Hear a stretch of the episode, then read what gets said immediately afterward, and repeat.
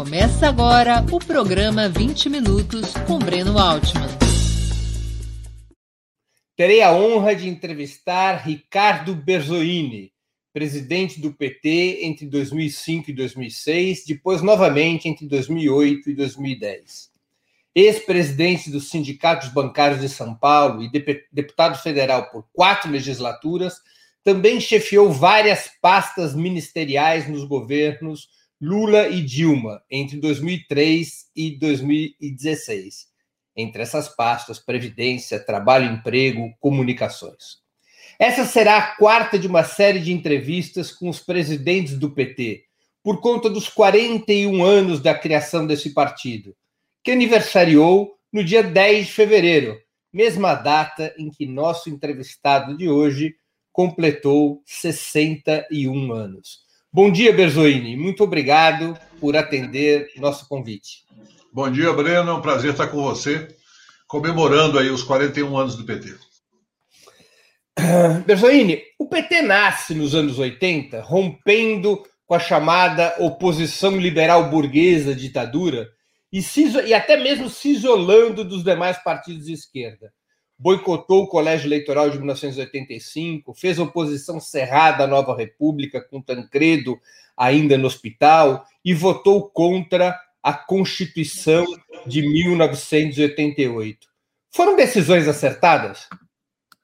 Foram. Acho que o PT nasceu justamente para demarcar um campo político e organizar um partido dos trabalhadores. Eu sempre ressalto muito isso, porque o PT, quando optou por se chamar Partido dos Trabalhadores, ele demarca mais do que uma ideologia, ele demarca a representação partidária, a pretensa representação partidária da classe trabalhadora. E nós trabalhamos naquele período inicial demarcando exatamente a imensa injustiça da sociedade, da economia brasileira, a necessidade de superar, porque ainda era ditadura militar, de redemocratizar o país, o PT não tinha uma atitude sectária, mas tinha uma atitude de demarcação política. Então, quando ele não vai ao colégio eleitoral, ele está dizendo claramente que o colégio eleitoral não confere legitimidade à presidência da República, que resultaria desse colégio eleitoral, ainda que fosse uma forma de superar de maneira negociada a ditadura, mas na prática significava um arranjo intermediário que não restituía os direitos do eleitor brasileiro. O PT, quando não, quando vota contra a Constituinte, mas assina a Constituinte, ele diz que o texto da Constituinte, mesmo com vários avanços conquistados pelos trabalhadores, pelos índios, pelas mulheres, pelos negros, ele, esse texto ainda não representa a democracia que nós pretendíamos para o país. E continuamos lutando para reformá-la esses anos todos. Então, acho que essa demarcação foi positiva, tanto como tática para crescer, como, como posicionamento político claro. Evidentemente, ao longo do tempo, foram feitas reflexões sobre algumas questões que o PT eh, tinha traços sectários, por exemplo, a política de alianças. E o PT começou a expandir, digamos, a possibilidade de fazer alianças eleitorais.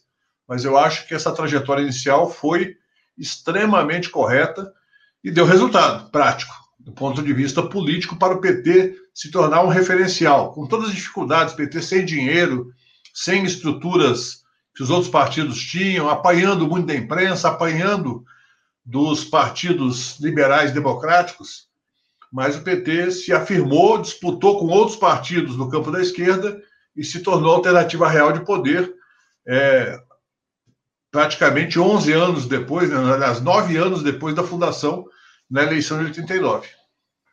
O modelo de partido para essa tática era muito baseado na organização popular, não mais do que na luta institucional. Verdade, né? eu acho que isso também demarcava uma diferença clara. Por exemplo, vou, vou dar o meu exemplo.